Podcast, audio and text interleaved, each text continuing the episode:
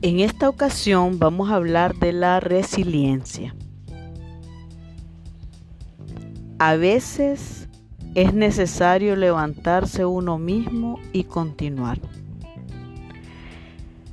La resiliencia en mecánica es la capacidad que tiene un material elástico para absorber y almacenar energía de deformación, como un hule, que vos lo estirás lo soltás y regresa a la forma original.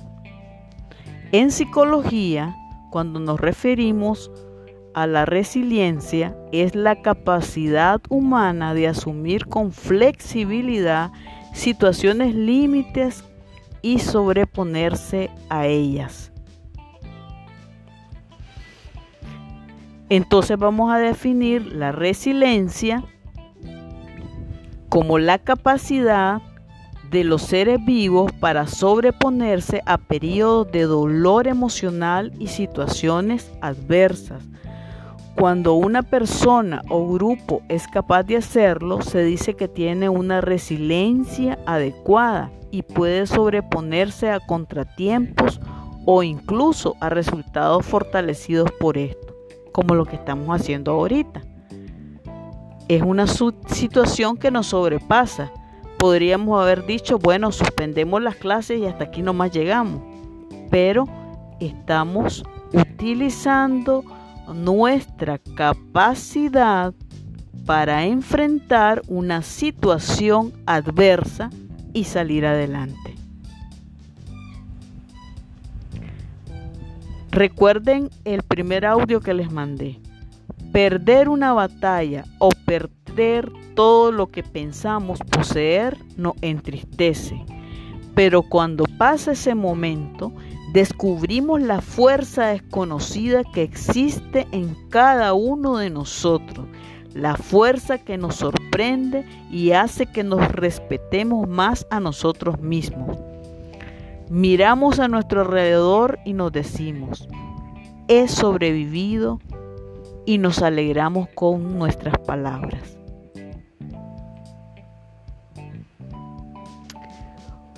Una persona es definida como resiliente cuando viviendo o habiendo vivido una situación de riesgo, exclusión o traumática por algún motivo, es capaz de normalizar su vida.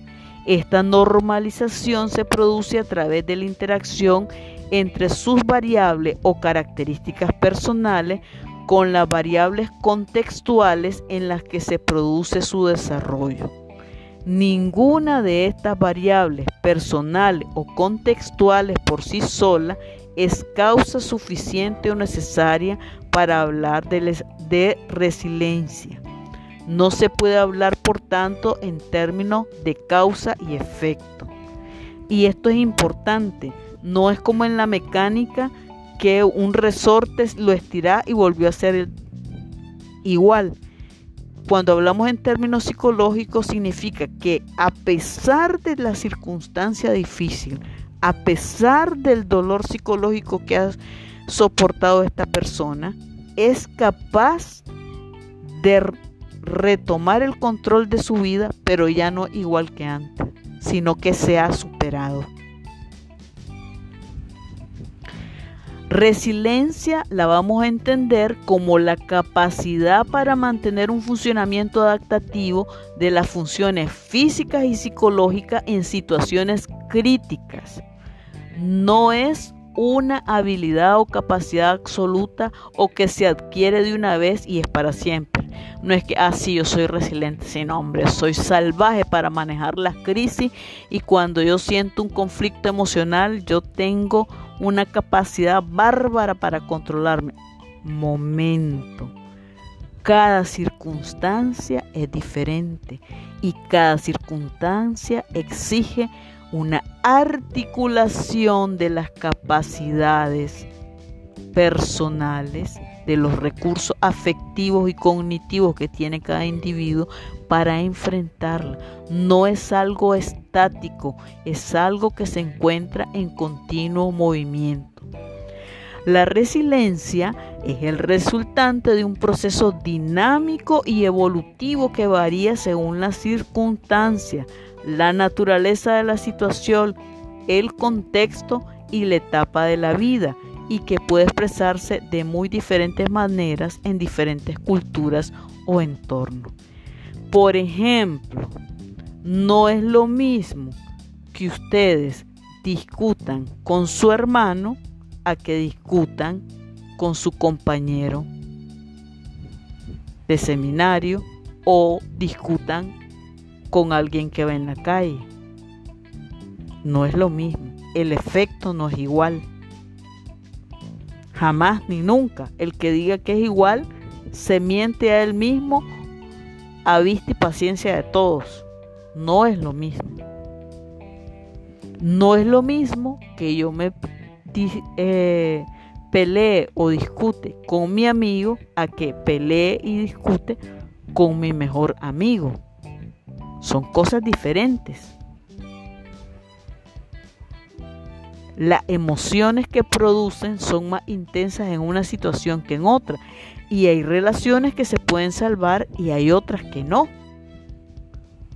Vamos a hablar de las crisis para saber qué tipo de crisis a veces podemos enfrentar y qué crisis a veces nos sobrepasan y tarda mucho más tiempo en, por, en poder encontrar nuevamente el control de nuestra vida. Que control no quiere decir que todas las cosas van a estar exactamente acomodadas como en un rompecabezas, todo exactito. La vida no es un rompecabezas. Más bien la vida, la vida es una espiral que gira constantemente, dinámica, en movimiento. La resiliencia es, por tanto, el fruto de la interacción del individuo con su entorno. Es un proceso, un devenir, de forma que no es tanto la persona la que es resiliente como su evolución y el proceso de vertebración de su propia historia vital. O sea, no es que saco un curso resiliente. Ya, certificado, resiliente. No, es esa capacidad de reinventarnos para enfrentar las diferentes crisis que, que nos van a ir surgiendo a lo largo de la vida. Ahorita algunos de ustedes habrán entrado en crisis porque no están en el seminario, pero no será ni la primera ni la última crisis que tendrán en la vida. Entonces, esa capacidad de poder enfrentar la crisis y reinventarse.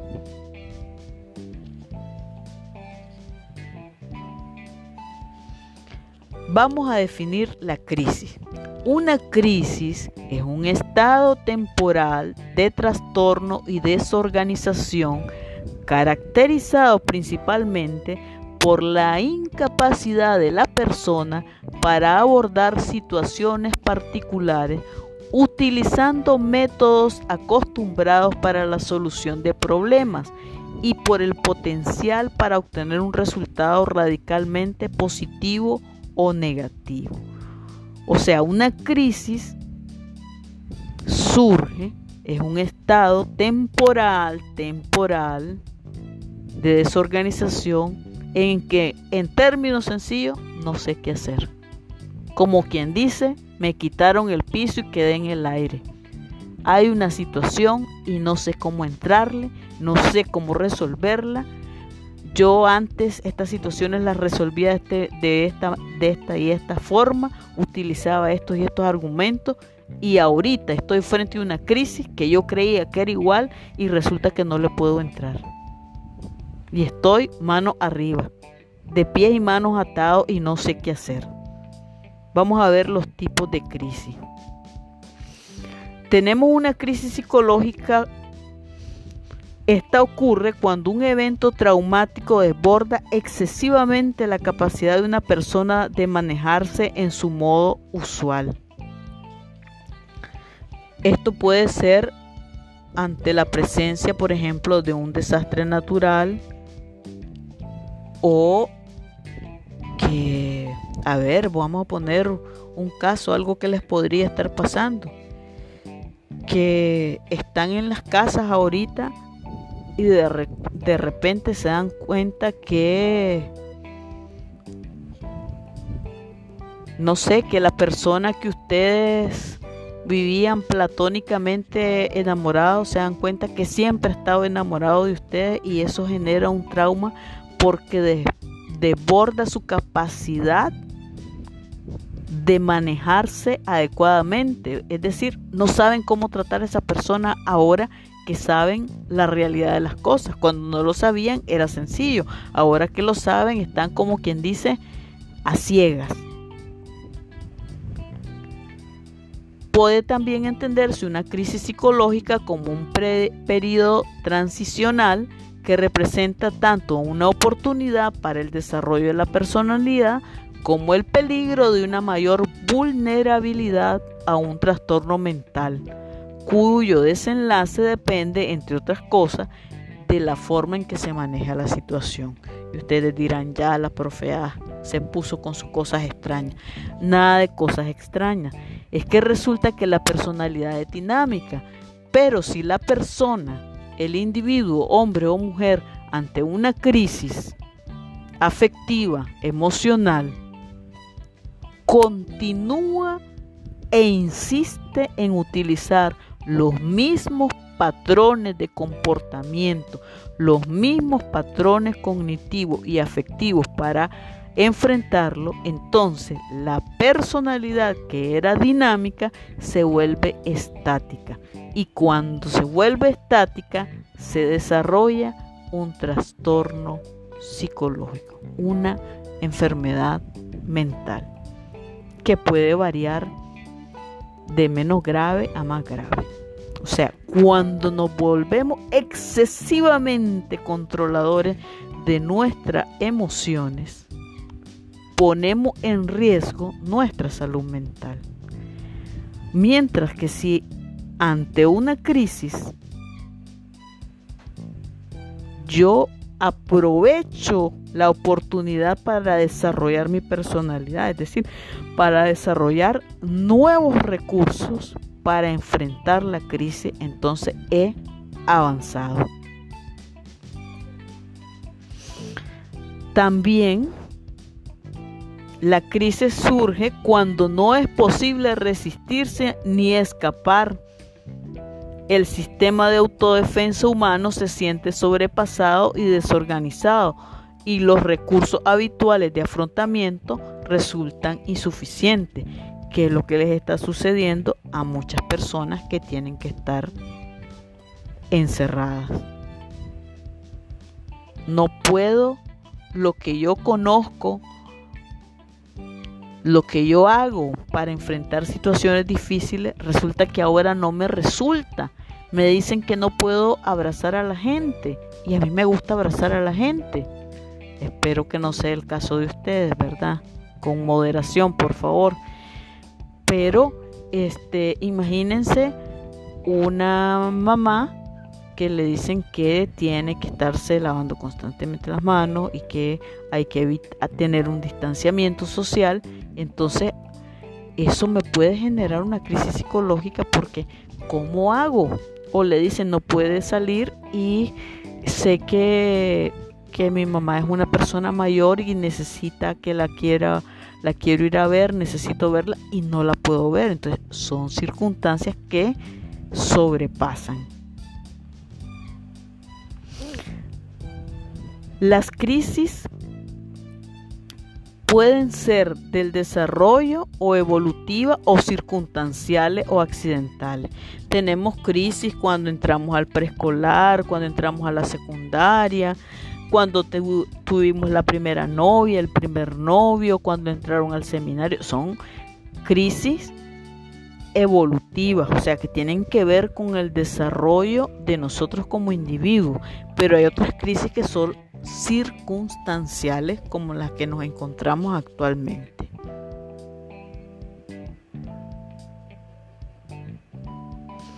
Vamos a referirnos a las características de las personas resilientes.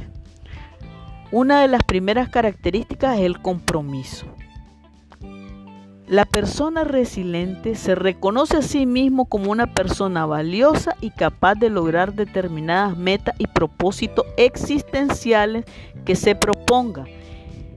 El ser capaz de tomar responsablemente decisiones congruentes con sus principios y valores y como consecuencia comprometerse con las consecuencias de las mismas. Es decir, yo sé quién soy, cómo funciono y soy capaz de asumir las consecuencias de mis comportamientos, las consecuencias de mis pensamientos, las consecuencias de mis emociones. Es decir, soy capaz de reconocer que algunas cosas que pienso y siento me han llevado a determinados comportamientos. Ya vimos en algunos de los audios anteriores que no siempre el comportamiento es consciente, que racionalmente justificamos determinados comportamientos, pero no necesariamente eso que yo estoy pensando es lo que estoy sintiendo y es lo que yo estoy haciendo. Otra de las características es el control. Es la propensión a pensar y actuar con la convicción de que son ellos y no la casualidad o los demás quienes deciden o pautan el curso de los acontecimientos. A estas alturas de la vida, ya a ustedes ya no les cabe decir, es que a mí me educaron de tal forma, es que mi mamá, mi papá, el formador, el profesor, no, control. Yo decido, yo asumo, soy yo, no son los acontecimientos, ¿ya? Yo soy responsable, no son los otros. Ajá, ¿y por qué hiciste? Ah, es que la fulana, ah, es que... No, vos, vos, tu responsabilidad. Cambio. Una persona resiliente asume el cambio que caracteriza a la existencia humana.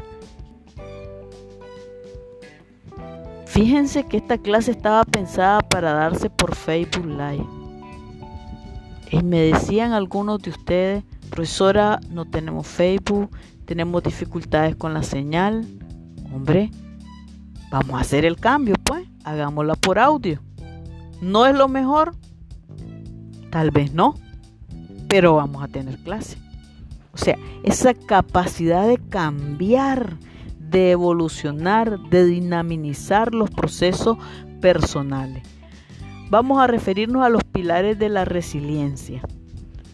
El primero es la introspección, ya lo hemos hablado en algún momento, que es la capacidad de preguntarse a uno mismo y darse una respuesta honesta, no hacerse los chanchos. Pregunta, ¿qué me pasa? ¿Qué estoy sintiendo? ¿Realmente es esto lo que siento? ¿Realmente es esto lo que estoy transmitiendo? ¿O realmente es esto lo que yo quiero creer que me está pasando? Independencia, capacidad de saber fijar límites entre uno mismo y el medio con problemas sin caer en el aislamiento. Ay, si es que si yo, mira, la que era mi novia, ahora tiene no sé cuántos chavalos. Si yo me hubiera quedado, hubiera tenido otra vida. Momento límites entre uno mismo y el resto, el contexto. En el contexto siempre vamos a encontrar problemas, pero no somos el ombligo del mundo. Independencia, no somos el ombligo del mundo. Relacionarse, capacidad de establecer lazos con otros para equilibrar la propia necesidad de afecto con la actitud de brindarse a los otros. Y esto es bien importante porque los mandé a leer Bailar con la Soledad, no solo porque me gusta el libro o porque crea que sea interesante, no, porque ustedes se tienen que relacionar con la gente y tienen que establecer lazos afectivos de diferentes tipos. Y es necesario establecer un equilibrio en ese tipo de relaciones que van a establecer. Porque no existimos los unos sin los otros. Iniciativa. Gusto por exigirse y ponerse a prueba en tareas progresivamente más complejas. No nos podemos conformar, ay sí, qué bonito ahorita lo que hacemos. No, ¿qué más puedo hacer? ¿Cómo me puedo exigir? ¿Cómo puedo ser mejor? ¿Cómo puedo parecerme más a Cristo? Tomar la iniciativa. Esto es permanente. No es que, ay, sí, hombre, ya me ordenaron, ya llegué a la cumbre. No, hombre, eso no es así. Es continuamente estar cambiando, tener la iniciativa de mejorar, de crecer como persona. Humor, encontrar lo cómico en la propia tragedia. Les voy a poner un ejemplo ahorita. Yo tengo que pasar de reposo. Pero yo me imagino que yo estoy bailando una de esas canciones de Melendi divina. Y yo me río digo, ¿cómo voy a bailar si no debo apoyar el pie? No debo andar caminando acá. No, pero yo me imagino que yo estoy bailando divino. Y me pongo a reír de solo pensar que me caí por un montón de palomas ahí pasando por la catedral. Y entonces encontrar el humor. No, el humor nos ayuda a romper la rigidez con que enmascaramos las crisis afectivas y psicológicas que vivimos.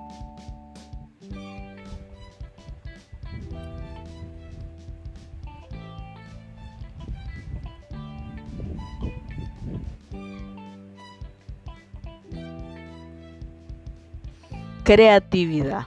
Capacidad de crear orden, belleza y finalidad a partir del caos y el desorden. Hoy me mandaba uno de ustedes una imagen divina de donde él vive y luego está bella esa imagen para ponerse a hacer oración. Y luego me mostraba un lugar que están construyendo con una religiosa y entonces, bueno, a partir de lo que hay, ¿qué puedo crear? Ahorita no podemos estar juntos, no nos podemos ver, no podemos reírnos, no podemos comer juntos. ¿Cómo podemos disminuir ese distanciamiento social para sentirnos mejor? Moralidad. Consecuencia para extender el deseo personal de bienestar a toda la humanidad y capacidad de comprometerse con los valores. Esto es bien delicado y es un eje fundamental. No es suficiente decir, no hombre, yo estoy bien, yo manejo mis emociones, yo enfrento la crisis y salí nítido esa crisis más fortalecido. No. ¿Y los demás? ¿Cómo ayudé a los otros a enfrentar esa crisis? ¿Cómo mi bienestar personal ha ayudado al bienestar de los otros. Y esto es importante. Si yo le digo a una persona, decía ayer el, Papa Francisco, en una entrevista que me mandaron, alguien le preguntaba, ¿qué le puede decir a la gente que está encerrada? Y entonces él le decía, quisiera no decirle nada simplemente que sientan mi cercanía, que lo acojo. Imagínense que hubiera pasado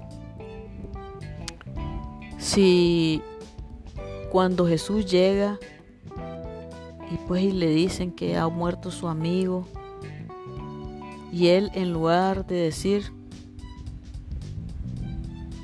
yo soy la resurrección y la vida, el que cree en mí, aunque haya muerto, no morirá, les hubiera dicho. Pero vean, mujeres, ya sabían que todos nos íbamos a morir. esperen el día final de la resurrección y ahí nos volvemos a encontrar y todo tranquilo. O sea, yo tranquilo, yo soy Dios, me quedo tranquilo y bueno, el bienestar de las otras, quién sabe. Es casi como decir, mira, por mí no hay problema, todo está resuelto. ¿Y el otro? Esta parte de la moralidad en la resiliencia es importante porque es el engranaje que nos permite sostener las relaciones saludables y crecer como individuos y crecer con relaciones afectivas saludables. Finalmente recuerden, el crecimiento personal no es solo cuestión de adquirir nueva información, también implica deshacerse de viejos límites.